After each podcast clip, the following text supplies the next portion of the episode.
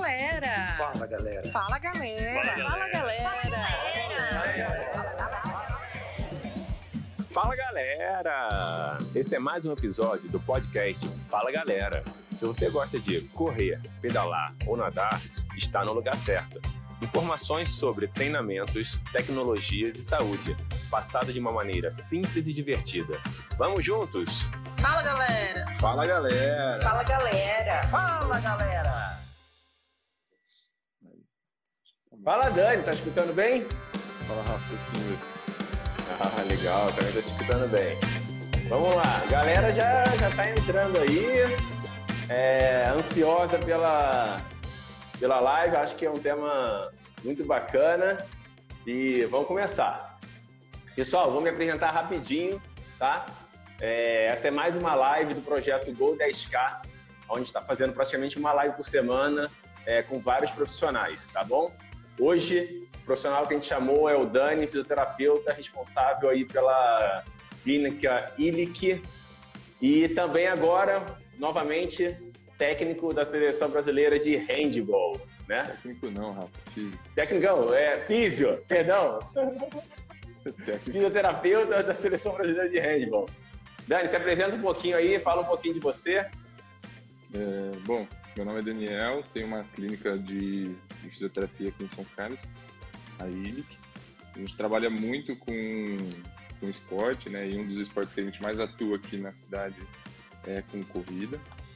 É, sou formado na UFSCar, fiz mestrado né, trabalhando basicamente sobre biomecânica de, de corrida e hoje trabalho também com a seleção brasileira de handball. Bacana. Show. Ó, hoje a gente pegou um tema que é bem controverso assim para conversar, né? É, e que pelo que eu senti do pessoal durante a semana, que a gente foi conversando e foi é, vendo as dúvidas, eu separei alguns tópicos para a gente ir seguindo. Mas antes de começar a falar diretamente sobre o tema, né, de ultrassom, laser, ventosa, palmilha para tratamento de lesões, a gente vai tentar contextualizar um pouquinho o que é uma lesão, se a lesão tem algum tipo de classificação, tá? Então, por exemplo, ah, estou com uma dor na panturrilha, eu estou lesionado? Não sei, o Dani vai, vai explicar para a gente aí essas coisas e o que engloba um tratamento, tá? É, então, vamos começar. Dani, o que, o que são lesões? De fato, o que são lesões? Uma pergunta bem direta. O que são lesões? É. Bem direto e bem, assim, é um tema que ele é difícil de definir até na parte científica, Rafa. Teoricamente, né, a definição mais aceita de lesão, ela é uma dor que te incapacita de praticar a atividade que você faz durante algum período. Né? Então, assim, teoricamente, a gente considera que existe uma lesão quando você tem uma dor que te faz ficar alguns dias sem correr. Né? Tudo que, que você tem que não te incapacita, ela pode ser um começo de uma lesão, mas não, uhum. não necessariamente ainda você está lesionado. Tá, legal. A definição mais aceita, teoricamente, é essa. Tá. E tem algum tipo de classificação de lesão, assim? É, lesão grau 1 ou, ou, depende do, do tipo? É, depende do tipo. Existem vários tipos de lesão, né? Então, tem lesões que são é, que ficam nos tendões, né, que são as tendinopatias. Existem lesões que se relacionam mais com a parte articular, e aí a gente vai ter a dor patelofemoral. Uhum. É, existem lesões por atrito, tem, tem lesões por sobrecarga, tem diversas lesões. Né? Sim, Na corrida, sim. normalmente a, a classificação que se faz, basicamente, é como essas lesões se relacionam com a corrida. Então, existe um grupo de lesões que são relacionadas a quem treina mais focado em pace, né, em, em ritmo. Uhum. E existe um grupo de lesões que acomete mais quem treina mais pensando em volume de corrida, né, quilometragem, Entendi. enfim. Sei, sei. Legal. Mas, teoricamente, assim, são esses dois... As divisões, elas acontecem nesse sentido. Dentro de cada lesão, existe ali uma graduação, né? Então Sim. você tem. Assim, Do nível daquela lesão. Isso, no caso da dor patelofemoral, né? A dor tá. patelofemoral ela é um quadro onde você tem dor, mas não tem ainda nenhuma alteração no exame de imagem. Você tem o quadro todo clássico, mas se você fizer a ressonância, está tudo normal. Sim, em um entendi. quadro mais avançado, você entra numa condromalácia, numa condropatia, podendo ir para uma osteoartrite patelofemoral. Então, Tá. cada lesão vai ter um nível de graduação, mas aí é muito Tá. específico de cada lesão. Legal. Ah, Ô, Dani, outro ponto importante que a gente não tinha conversado, que mas agora me, me, me liguei, eu acho interessante colocar, é como é que a gente faz um diagnóstico de uma lesão? Porque eu vejo muitas pessoas, assim, com todos os sintomas de, de uma lesão X, e ela demora muito para começar a tratar, até tipo marcar um exame, ir no médico, ele dá o diagnóstico. Me fala como é que pode ser esse processo. É obrigatoriamente você tem que fazer um exame ou você já pode talvez começar um tipo de tratamento, alguma coisa antes desse exame? Como é que é essa recomendação? Para a gente fazer um, o diagnóstico de uma lesão, teoricamente você tem que preencher alguns critérios, né? E só a dor, ela não é. Teoricamente, ela é muito pouco para dizer se há ou não uma lesão. Uhum. Por exemplo, é, no caso, vamos, vamos usar a dor patelofemoral de novo de exemplo. Sim. É, Você tem que ter um quadro onde você tem dor para agachar, dor para subir e descer a escada. Tem que ter dor durante atividades como corrida ou salto. Uhum.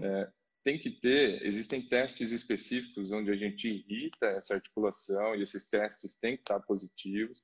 Sim. É, normalmente a gente tem que excluir outras causas de dor naquela região, então assim, tem que excluir, tem que testar para ver se você pode ter uma tendinopatia patelar, mas teoricamente se a Sim. dor é uma dor patelofemoral, os testes de tendinopatia patelar vão ser negativos. Positivos. E o exame, né, isso é o que a gente chama de exame clínico, né, Uhum. o exame físico. Tudo isso tem que estar, né, ele pode estar associado aos achados de exame de imagem. né? Então, ó, a gente faz todos os testes, encontra uma possível causa, um diagnóstico. Então, acho que você tem um problema patelofemoral, você faz uma ressonância e a ressonância pode acusar ou não isso, né? Entendi. O exame por si só, ele fala muito pouco, né? O exame de imagem é como se a Uhum. gente tirasse uma fotografia sua, Da por região. exemplo, agora. É, Sim. tirei uma fotografia do Rafa. Ó, o, o que, que o laudo do exame vai trazer? Olha, o Rafa tá com o cabelo penteado para o lado, Bonito. tá, de fone, tá sorrindo, a camiseta é cinza. É isso que ele faz. Ele. Ele não consegue falar, ah, o Rafa tá com fome. Ele não, o exame não coloca a articulação Uhum. do estudo, né, dentro de um contexto. Então, Sim. a melhor maneira de fazer um diagnóstico é usar o exame clínico junto Sim. com o exame de imagem e Sim. aí sim você consegue fechar Tirar o um... diagnóstico. É. Então, A gente Então, precisa teoricamente- do exame de imagem para começar a tratar? Não, não, porque Isso, ele é isso uma que eu ia falar. informação, não, ele é uma informação complementar, ele não é uma informação é, imprescindível, né? Tanto Sim. que assim tem muitos casos hoje, é, não tanto relacionado à corrida, mas por exemplo dor lombar. Para quem tem dor lombar, né, a, a indicação de solicitar um exame de imagem hoje em dia é só se tiver muita suspeita de uma lesão grave, né? sim. Só, ah, tenho dor lombar, vou fazer uma ressonância. Isso não.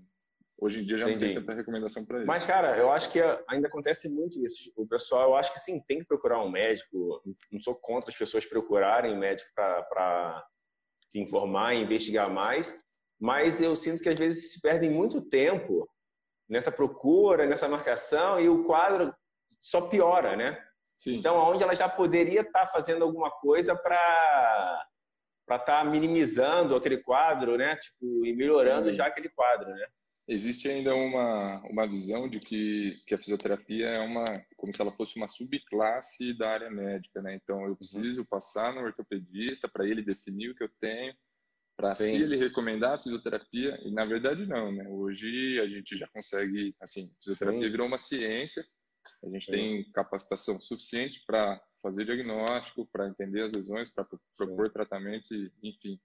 Sim. Então não Lógico, precisa sem, ter sem tirar sem, sem tirar a importância do, do exame clínico, clí- do exame de imagem, mas exame de imagem. já se claro. pode começar um tratamento, né? Ah, não, não É, tem por que esperar, na verdade, né? Sim, Porque exato, exato, concordo. o detalhe é conseguir uma boa avaliação, né? E aí Uhum. o, o pulo, o que tem que estar de olho nisso tudo é o profissional que você busca, né? Você tem que ir num profissional que você confia que vai fazer uma boa avaliação, que vai ter Sim. uma Vai fazer os testes necessários para que justamente. Sim.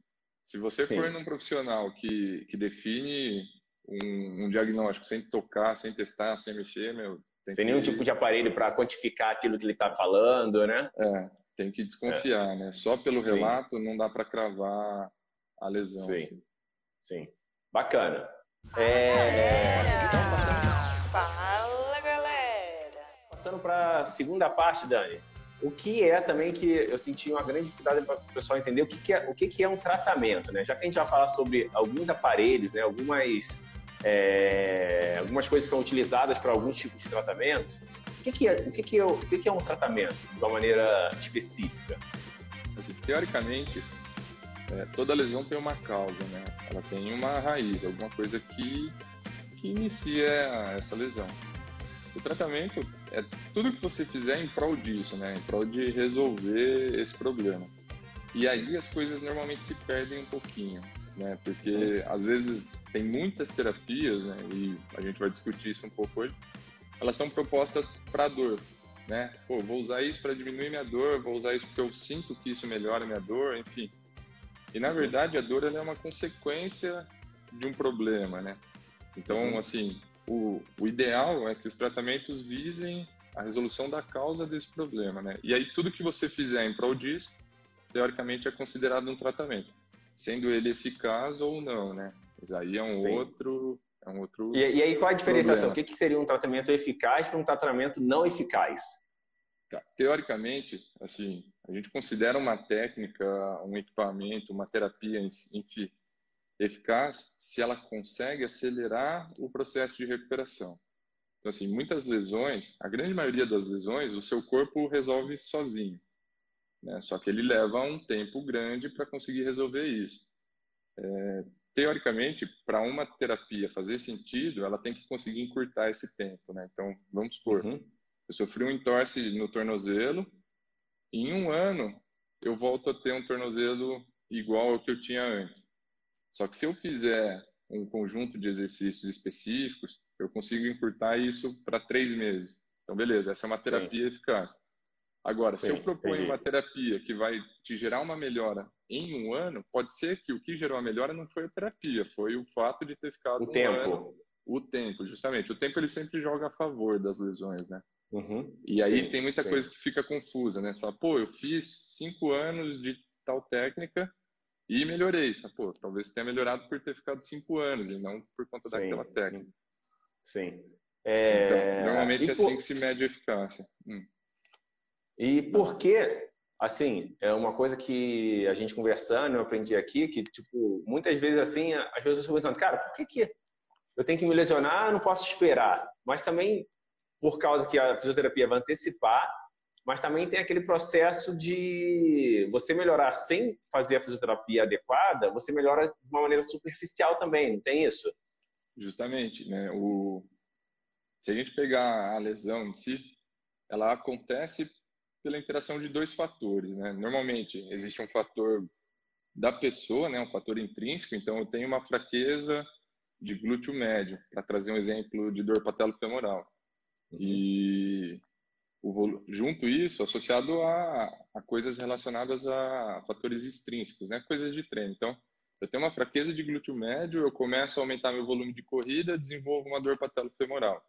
Uhum. Se eu ficar um tempo parado, essa dor no meu joelho vai sumir, tá? Mas a minha fraqueza está lá, ela continua ali, muitas vezes ela até aumentou porque eu fiquei parado, uhum. eu, eu, estou até mais fraco. A hora que eu volto a impor um volume de corrida, tem grande chance dessa minha dor voltar. Vai então voltar. esse é o esse é, esse é o problema do tentar uma recuperação muito passiva, né? Uhum. Hoje em dia, a grande maioria das lesões, é, o descanso, o, o, descanso, assim, descanso é um termo relativo, né? Vamos uhum. pensar num repouso passivo, assim, não estou fazendo mais nada, estou parado esperando a dor melhorar. Isso não é legal, isso não é eficaz. Sim, então, sim. Porque ela pode até melhorar, mas a chance de ela voltar aumenta muito também, né? É, porque o fator de risco continua lá, né? Então, assim, Sim. no tratamento, uma das coisas que a gente olha muito é solucionar o fator de risco. Então, o que que levou o, o indivíduo, né, esse corredor, a ter dor patelofemoral? Isso tem que estar dentro uhum. da avaliação. Então, na avaliação, você já vai rastrear qual é a lesão, e Sim. quais fatores de risco ela tem? Ah, ela tem pouca mobilidade de tornozelo, ela tem uma fraqueza de glúteo médio, ela tem um padrão de movimento ruim. E isso Sim. tem que entrar no tratamento, porque a dor em Sim. si ela vai passar. E aí a função do tratamento é eliminar esses fatores de risco para que a pessoa fique à vontade para voltar a se expor ao volume de corrida, aos treinos e, e fique sem sintoma, né? Sim. Diminuindo Boa. a chance disso ficar recorrendo, né? Esse é o Tá. É, é atacar a causa, né? Tipo, Atacar qual é a causa. causa é, dessa lesão? Pode ser várias, normalmente são várias, Sim. e não adianta a gente só limitar uma, né? Tipo, não vou, vamos supor, uma das causas é o excesso de treino, né? Aí você vai, não, então vou parar de treinar tudo. Beleza, vai parar a dor, mas quando você voltar, esse excesso vai ser até menor, né? Porque qualquer treino vai poder te gerar a mesma dor, porque você não, não Justamente. contextualizou tudo que era necessário para aquela lesão, né? Porque Tá. seu corpo descondiciona, né? Justamente. Isso, sim. É, O legal aqui na ILIC também é que eles têm muito uma pegada tipo de continuar treinando, né? Se faz de tudo para que a pessoa não pare de treinar. Obviamente que deve existir casos que tipo você tem que parar de treinar, né? Mas via de regra a gente tenta as melhores maneiras para que isso não aconteça, né, Dan? Justamente. É porque não precisa, né, Rafa? Se a gente. ó, a gente está com o caso de uma corredora. Recentemente, ela está aumentando o volume dela para correr 21 quilômetros e desenvolveu uma tendinopatia do calcâneo, né, que é uma, uma tendinite de Aquiles, enfim. É, o que, que a gente fez? Se ajusta os descansos, ela controlou um pouco o volume de treino e a gente já entra com com a terapia específica para o que ela precisa, e o tendão dela tolera essa carga de treino junto com a terapia e ela Sim. evolui super bem. Ela não precisa Vai progredindo. correr. Sim, É, sim. e, assim, o, o grande o grande detalhe disso tudo é que, por exemplo, a tendinopatia ela vai melhorar em 12 semanas normalmente, né, de fisioterapia. Se essa Uhum. se esse atleta consegue se manter correndo, ele não perde muito o seu rendimento. Então, a hora que a dor passa, ele parte do nível que ele estava para cima. Sim, Agora, sim. se ele parar de correr, a gente vai É um tratar processo. em 12 semanas, só que ele está descondicionado a 12 semanas. Então, ele vai ter que ganhar até onde ele estava para depois tentar subir Sim, e, sim. e, e não tem necessidade, porque o, do que a gente sente aqui, do que a gente lê muito, é, é em cima disso, né? Pô, são 12 semanas, correndo ou não. Então, teoricamente, você não precisa parar de correr. tá? Sim, Se você sim. parar de correr, vai durar 12 semanas do mesmo jeito. Então, Sim. E uma coisa que eu vejo muito aqui, da forma de trabalho de vocês, é que vocês têm muito isso focado no tratamento inteiro, né? Não só assim, ah, veio aqui com uma lesão, você identificou que era uma, vamos mudar um pouco, uma fascite, é, e aí, beleza, vamos fazer uma, duas sessões para ver se melhora. Não é assim que funciona, né? não, você vem, não. você, você trata isso. é, uma fascite, por exemplo, ela tem um, um período de tratamento, né? Tipo, já pré-definido e estudado, não é isso? Justamente. É, a maioria das lesões já tem muita pesquisa em cima, né?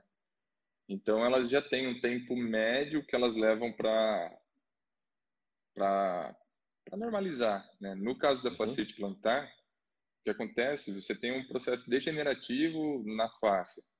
Uhum. Então, assim, o, o foco do tratamento tem que ser em remodelar essa face, em fazer com que ela volte a tolerar carga, para que Uhum. você possa correr sem dor. E eu não consigo remodelar esse tipo de tecido em duas sessões, né? Então, assim, se eu Sim. fizer duas sessões, eu estou olhando só para a dor. Mas o Uhum. meu problema, o problema na fascite não é a dor, né? A dor é o que o paciente vem se queixando, mas o Sim. problema é a degeneração daquele tecido.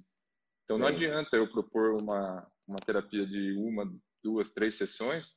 Pode ser eficaz. Como eu falei, vai ser prazo. gostosinho, mas não vai adiantar, né? É, assim, a curto prazo vai existir uma melhora. Ah, fiz uma sessão, nossa, tô super bem, resolveu meu problema. Mentira, você vai se expor de novo ao treino e vai Vai. voltar a doer. Então, assim, Sim. e aí, assim, essa é uma via que é até uma crítica para o pessoal da nossa classe fisioterapêutica, né?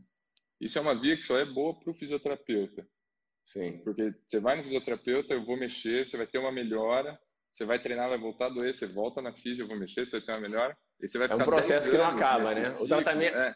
Esse tratamento fica, tipo, eterno, É, né? isso Tem é ótimo, começo, né? meio e fim. O fisioterapeuta te fidelizou, ele recebe a cada sessão, só é boa para o físio, né?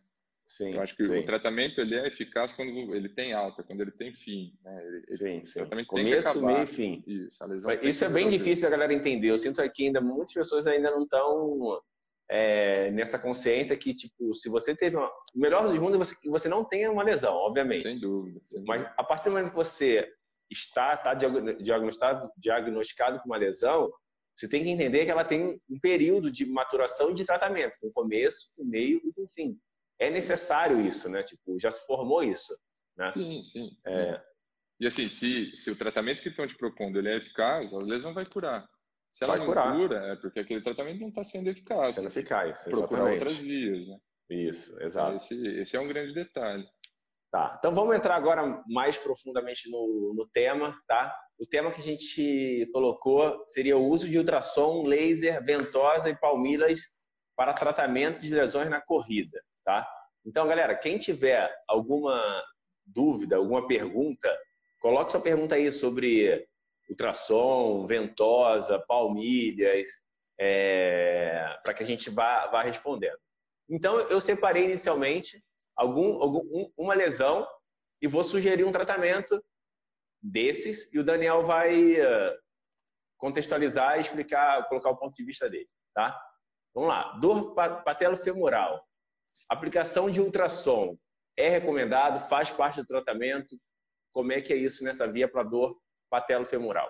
Não é recomendado. é, a última diretriz sobre dor patelofemoral, ela não recomenda o, o uso de nenhum agente eletrofísico, né?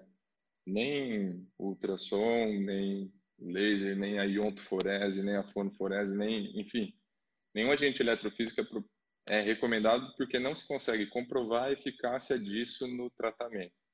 né? as principais recomendações para dor patelofemoral são solucionar, né, é, a parte de fraqueza muscular de quadril e de quadríceps, que normalmente, Uhum. quando o paciente vem com isso, ele vai ter esses déficits de força. Assim, a principal bacana. recomendação, o melhor nível de recomendação é atuar com exercício para esses dois grupos musculares. Né? Mas o Sim, ultrassom, bacana. assim, ele não é recomendado, teoricamente, qualquer terapia, ela só é recomendada se existe comprovação que ela é eficiente. Né? Se essa, se essa comprovação não existe, é, os guidelines eles são muito rigorosos quanto a isso. Então, eles não recomendam o recomendado. uso disso. É. Tá, beleza. É, A gente não vai entrar, pode falar um pouco da parte do tratamento, mas a gente não vai aprofundar nos tratamentos, né? A gente está Claro, falando claro. dois. dois ó, deixa eu... O Pedro perguntou aqui, pergunta para o Dani, É. o que você acha de, que, que eu indico tênis para tratar a lesão? Eu já fiz isso Tênis alguma ou vez, tênis? Dani? Não é possível. Não, tens. Tens é o choquinho, né? Tênis. Ah, tênis. Ah, tá. Tênis, tênis. Eu indico isso? Cara de pau, né? O, E aí, o choquinho não trata. é né? recomendado? Para tratamento, não. O, o lance do choquinho, assim, existem é, existem vias que levam informação de dor, de tato Choquinho é o melhor. E de temperatura, ou tens, vai, é, de temperatura para o cérebro, né? Isso é conhecido como via da, da comporta medular. O Uhum. choquinho, ele hiperestimula a fibra de tato. Então, ele não deixa a informação de dor subir. Se o seu cérebro não interpreta essa informação, você não sente dor. Mas ele não Sim. atua na causa do problema, né? Então, teoricamente, Mais ele não te vez. reabilita de nada. Sim. Ele é um analgésico. Então, assim, Sim. não que ele não seja eficaz. Né? Para diminuição de sintoma, ele é eficaz. Para tratar uma lesão, ele é ineficaz. Então, Entendi. ele é um bom complemento, né? Mas, assim, enfim, eu particularmente não, não uso nas sessões. Aqui na clínica a gente tem uma linha que não utiliza isso. Mas Sim. porque a gente consegue essa diminuição de dor por outras fontes, né? De outras, Outras vias, precisa né? disso, Sim. exatamente. Entendi. Vamos lá. Segunda lesão, uma lesão muito comum em quem está começando a correr, principalmente, que é a canelite, a famosa canelite, né? É, então, para canelite, o tratamento com laser tem algum direcionamento? Ele é eficaz para canelite? O, Tem um outro nome a canelite, né? Você pode. É, a- o nome o nome científico quando a gente vai buscar é síndrome do estresse tibial medial. Que a canelite em si ela pode ter duas fontes, né? Ela pode vir do sólio ou ela pode vir do tibial posterior. Então a gente consegue tem que fazer bem uma diferenciação de quem é a fonte do sintoma.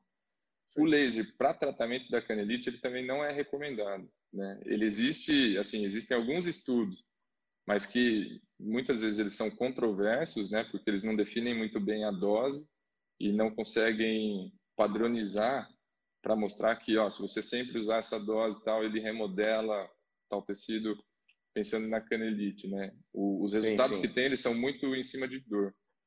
Então, assim, uhum. assim, não, não existe uma recomendação para o uso disso para tratamento, né? A canelite sim. é uma lesão de sobrecarga, uhum. de overuse, e você precisa solucionar o que está relacionado ao overuse, né? A absorção de impacto, as fraquezas musculares, uma pisada pronada, tem outros fatores ali que e de que novo a gente cai em exercício, né?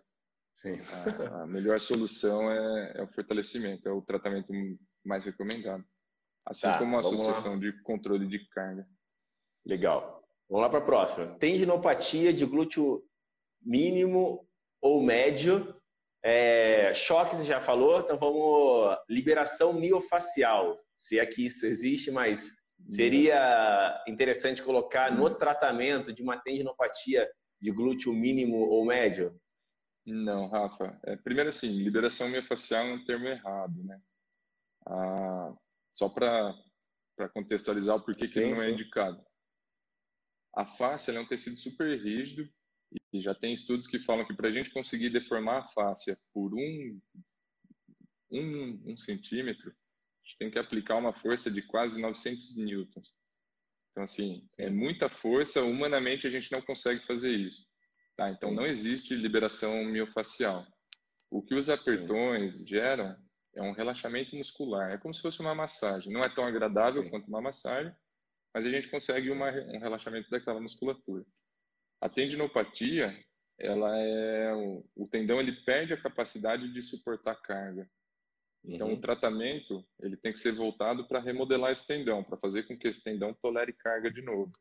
E a liberação miofascial ou a liberação muscular, ela não vai fazer isso para esse tendão. Então, de novo, é uma técnica que ela é utilizada visando redução de sintoma e não solucionar o quadro. Claro que se você fizer, você vai ter uma diminuição de sintoma. Só que Sim. se você for correr, o quadro volta todo porque você não foi Sim. de novo, você não foi na causa do problema. É, às vezes a gente fica falando que não, nunca, mas pelo que eu estou entendendo, assim, não é pro tratamento daquilo, pro né? tratamento. Né? Isso, justamente. Sim. Se você quer reabilitar, né, se você quer resolver aquele problema, Sim. É, não, não, é, é indicado. não é o mais indicado. Agora, Sim. como uma estratégia para diminuição de sintoma, beleza. Ok. É, é uma estratégia, mas de novo, ficar diminuindo o sintoma é, só é bom para o físico. Sim, né? pra, exato. Para o atleta tratar. em si, cara, isso não tem Sim, sentido. Com certeza. É, vamos lá. Síndrome da banda iliotibial, ventosa. Tem vontade de rir. É, é indicada para tratamento?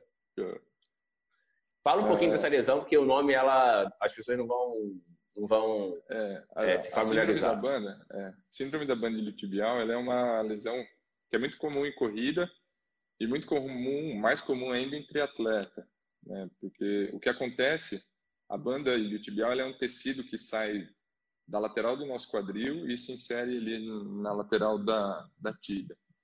E, e ela passa por uma estrutura óssea do fêmur, pelo epicôndilo lateral, e em algumas vezes, por conta de, de fatores biomecânicos, ela fica raspando. É como se, se esse tecido ficasse atritando em um ossinho. Uhum. E esse atrito vai gerando ali um, uma irritação e você começa a ter dor na, na parte de fora do joelho, na lateral do joelho. É, normalmente na corrida é uma lesão que você começa a correr, o sintoma vai aparecer depois de alguns quilômetros, 3, 4 quilômetros, e ele se mantém, ela não te impede de correr, só que a hora Sim. que você interrompe a corrida, esse sintoma vem intenso, a sensação que o joelho vai travar, enfim. Isso, a galera tem é. muita sensação. É, e aí, ventosa? Passar uma ventosa não. ali na região, não vai tratar e zerou o problema. É. Não, na verdade, assim, a ventosa, ela ninguém consegue comprovar a eficácia dela assim, para nada. Ela tem diversas teorias que ela libera toxina, que ela faz liberação miofascial, que ela melhora o fluxo de sangue local, então com isso você consegue acelerar o processo de recuperação. E, na verdade, quando vão buscar essas informações, eles não conseguem encontrar, né? Então, assim, a teoria mais aceita da ventosa é que ela conseguisse aumentar o fluxo de sangue local, com isso ela carregaria mais oxigênio para o local, e esse oxigênio, numa maior concentração, acelera, aceleraria o processo de recuperação. Mas, na verdade, quando o, o sangue que ela puxa é um sangue de capilar, é um sangue que está bem embaixo da pele. Sim. Quando ela concentra esse sangue ali, na verdade, ela cria uma hipóxia. Ela tem menor concentração de oxigênio. Então, assim, a ventosa basicamente só serve para deixar uma marca vermelha. Ela Sim. não tem não tem aplicação nenhuma. Para tratamento ela não se aplicaria, né? Hum, e para esse principalmente. Não, não, não. Na verdade, assim, a ventosa é muito uma questão de sensação das pessoas, né? Ah, eu faço Sim. e me sinto bem, ponto. Sim. Né? Mas oferecer isso como tratamento, é, não, não existe comprovação nenhuma de que ela é eficaz. Tá, legal. Nenhum, nenhuma das teorias delas se sustenta. Tá. É, pessoal, se tiverem perguntas, pode mandar aí. Facite, a última lesão que eu selecionei. Facite. Palmilha é recomendado para tratamento de facite? O... Só é recomendado se você tiver uma pisada excessivamente pronada, né? Uhum. Então, assim, o arco do pé é muito chato, porque, teoricamente, esse tipo de pisada irrita um pouco a região do, da face. Mas, ainda assim, é recomendado ah, por um curto período, né? Eles recomendam o uso da de palmilha para facete por duas semanas, que é um tempo uhum. mínimo para você conseguir uma resolução de sintoma, uma diminuição de sintoma, enquanto o tratamento começa a fazer efeito. Mas é, é muito a curto prazo, né? Você usar uma palmilha a longo prazo para solucionar isso, na verdade, você joga contra o processo, porque toda a órtese que você coloca, a palmilha é uma órtese, o, você descondiciona a musculatura daquela região, né? Então, Sim. quando você tem um suporte externo ali, você não, o seu corpo deixa de, de fazer por aquela região. E aí, como a face ela é uma estrutura de transmissão de carga, o, se você começar a proteger demais ela, ela não vai sofrer essa adaptação para voltar a tolerar a carga. Né? Sim. Vamos lá, vou responder algumas perguntas aqui que foi passando, cara, e eu não, não vi. Tá. Ó, a Vicky Remaire perguntou. Assim, voltando, finalizei essas, essa, essas lesões, né? Se a galera sentiu, tiver alguma dúvida, pergunta para a gente depois. Agora eu vou responder as perguntas daqui. É possível, é possível uma recuperação ativa de uma fissura no acetábulo? É possível. É possível, depende da espessura da fissura e da atividade que você vai fazer. Por exemplo, se você tem uma atividade com impacto vertical, né, uma fissura como a corrida, né, onde você tem a força de reação do solo toda vez que você toca e, e seu corpo tem que absorver essa energia. É, não seria muito muito interessante esse tipo de atividade. Mas, por exemplo, o ciclismo é, ou mesmo a natação, onde você não tem uma carga vertical, se é só uma fissura, se não é uma fratura em si, né, uma fratura com desvio, com coisa assim, é bem possível uma reabilitação ativa, sem dúvida. E mesmo sem, assim, se a gente levar em conta uma reabilitação ativa só via fortalecimento, essas questões, é mais ainda, né? Super porque, possível. Né? Teoricamente, é, porque o problema da fratura é você ficar movimentando o foco da fratura. Né? Então, você atrapalha esse processo de consolidação. Se é só uma fissura, teoricamente, você não tem movimentação ali. Em seis Sim. semanas, seu corpo soluciona isso e está tudo certo. Então, então é você é possível, dá pra... sim.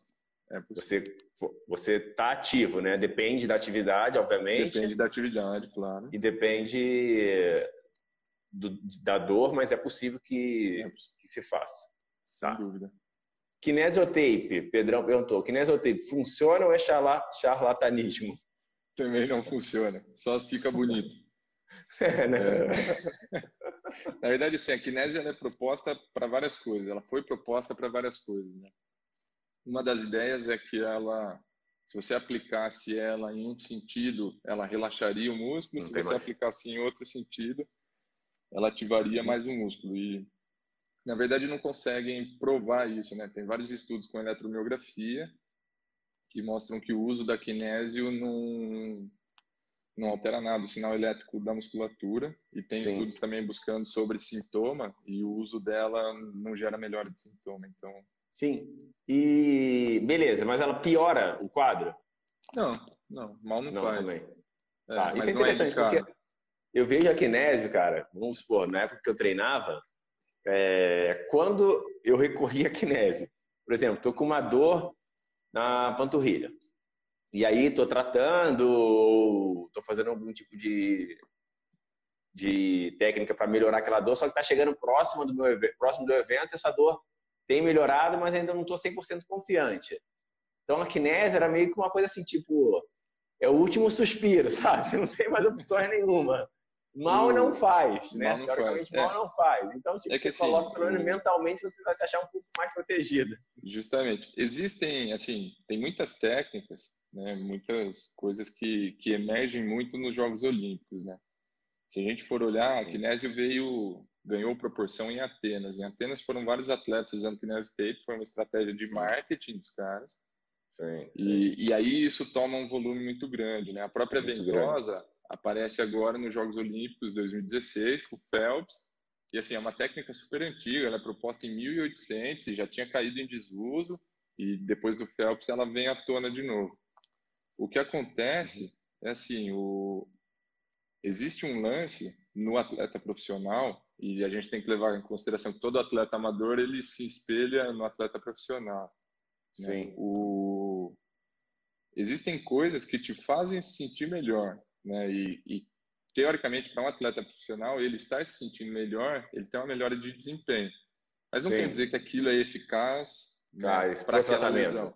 Então, por exemplo, Sim. se a gente for um exemplo legal de dar isso é o lance do Nadal. Quem já assistiu o Nadal jogando, toda vez que ele vai sacar, ele tem um ritual. Então ele mexe na orelha, Sim. mexe no calção, tal e saca.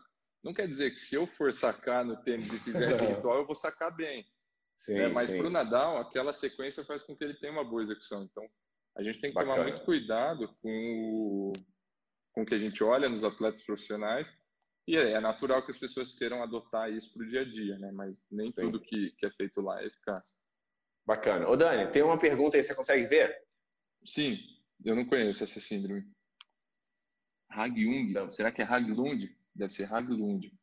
Você conhece? síndrome Haglund. de Haglund, sim. Uhum. O... Teoricamente, na síndrome de Haglund, você vai ter o maior O que, que, é a síndrome de Haglund? Você desenvolve um... É como se fosse uma um espessamento na região do calcânio e ele vai ficar tritando o tendão de Aquiles, né, o tendão calcâneo. E aí você vai com isso você começa a sofrer com uma tendinopatia do calcâneo. Né? O, o, o tratamento normalmente para esse tipo de problema ele é voltado para uma tendinopatia do calcâneo, ele é muito similar a uma tendinopatia do calcâneo, com, com o cuidado de não, não fazer os exercícios com déficit, né? Então, assim, sempre partindo do chão para cima, porque toda vez que você tiver uma compressão desse tendão com esse, com esse espessamento, você acaba danificando o tendão. Então, assim, o melhor tratamento é via exercício. Sim, sim, bacana. Pô, legal isso da, da pergunta, né? Nem sabia que tinha isso. Nem eu. Bem que legal. aparece pra gente. É... Muito bom. Deixa eu ver tem mais. Beleza. De quê? Alguém viu mais? De quê? Tendinopatia do tendão de Aquiles? É... Hum. Tendinopatia do tendão de Aquiles.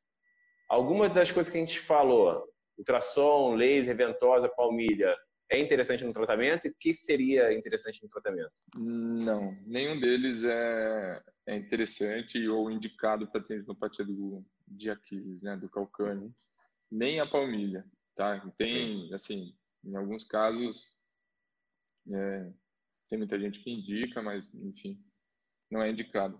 A tendinopatia, qual é o problema dela? O seu tendão, por excesso de carga, ele começa a ter uma alteração de tecido. Então, vamos supor, um tendão que tolera 100 quilos, quando você desenvolve uma tendinopatia, ele passa a tolerar 80, 70 e cada vez menos. Ele tolerando menos carga, quando você vai fazer atividade física, né, ele vai ele vai reproduzir esse excesso como dor. A melhor Sim. maneira de, de fazer uma reabilitação disso né? E aí existem algumas estratégias, é via exercício. É fazer Sim. com que esse tendão passe a tolerar mais carga de uma maneira gradativa. Né? E aí Uhum. tem vários detalhes para se cuidar. Existe um protocolo que, que é muito proposto e parece ser um protocolo muito eficaz, que é um, a sigla dele é HSR, onde você faz um exercício com carga progressiva e numa velocidade de contração bem lenta, que é Uhum. teoricamente o, o único tipo de exercício que, que consegue remodelar esse tendão. Um Sim. protocolo clássico que, que se propunha era o, os exercícios excêntricos, né? Sim. E, na verdade, o, exer o exercício excêntrico já foi provado que ele consegue reduzir o sintoma, mas ele não remodela o tendão.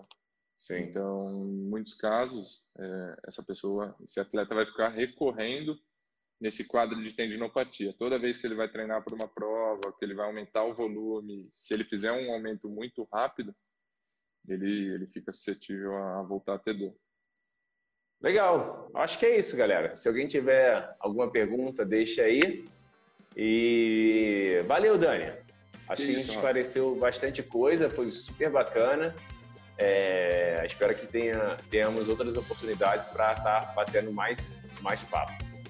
Sem dúvida. Eu agradeço o convite, é, me coloco à disposição para quem precisar aí de qualquer, qualquer dúvida, qualquer coisa que, que a gente tenha deixado em aberto aqui na live.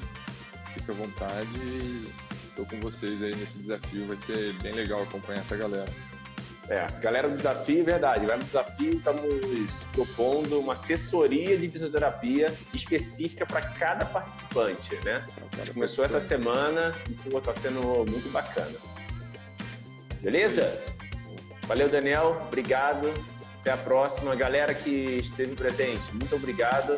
Quem puder aí tirar um print, compartilha. Semana que vem temos mais uma live. Beleza? Semana que vem live polêmica também. Vai ser bacana, hein? Valeu, galera. Um abraço. Valeu, um abraço.